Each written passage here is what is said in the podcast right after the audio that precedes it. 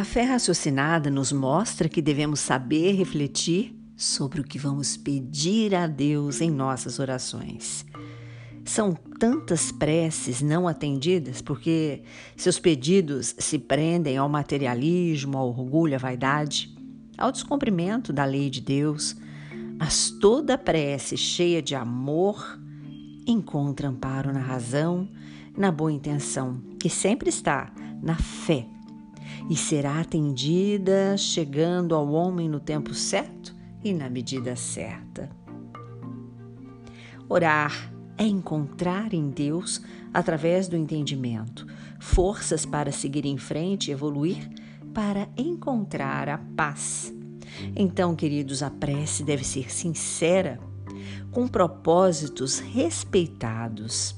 Até para orar, é preciso saber o que se pede, para que a oração não seja apenas mais um traço do orgulho, da expressão da vaidade. Quem ora pode até não conseguir de imediato as coisas materiais que pediu, mas com certeza receberá espiritualmente, no momento presente, a paz que merece. Então a gente deve orar no sentido de gratidão, né?